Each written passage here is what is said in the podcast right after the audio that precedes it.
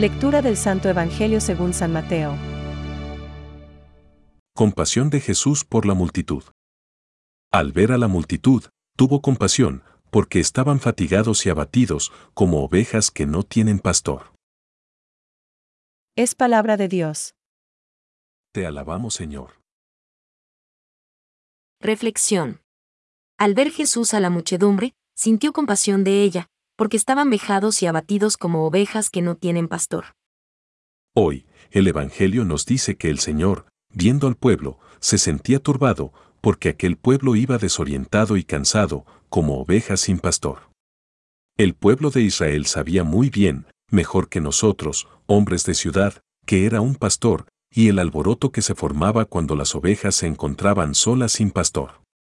Si Jesús viniera hoy, yo creo que repetiría las mismas palabras. Pues hay muchas personas desorientadas buscando cuál es el sentido de la vida. Señor, ¿qué solución das a este gran problema?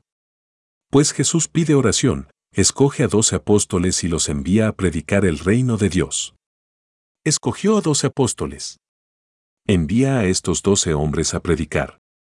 El reino de los cielos está cerca. Curad enfermos, resucitad muertos, purificad leprosos, expulsad demonios. Gratis lo recibisteis. Dadlo gratis.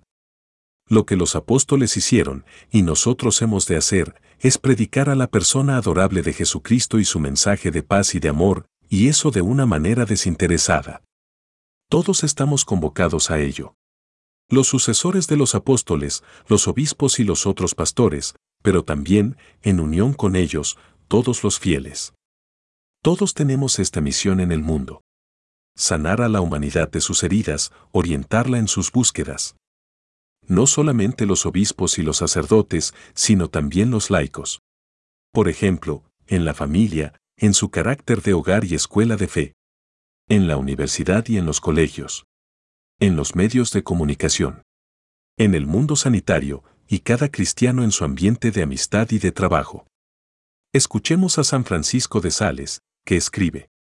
En la misma creación de las cosas, Dios, el Creador, mandó a las plantas que cada una diera el fruto según la especie.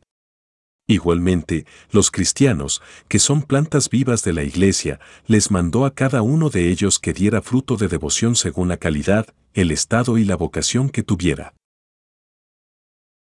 Pensamientos para el Evangelio de hoy. La esperanza cristiana nos sostiene para comprometernos a fondo en la nueva evangelización y en la misión universal. Nos empuja a orar como Jesús nos lo ha enseñado. Que venga a nosotros tu reino. San Juan Pablo II. La indiferencia. Cuanto mal hace a los necesitados la indiferencia humana. Y peor, la indiferencia de los cristianos. Francisco. La Iglesia es católica. Anuncia la totalidad de la fe. Lleva en sí y administra la plenitud de los medios de salvación. Es enviada a todos los pueblos. Se dirige a todos los hombres. Abarca todos los tiempos. Es, por su propia naturaleza, misionera. Concilio Vaticano II.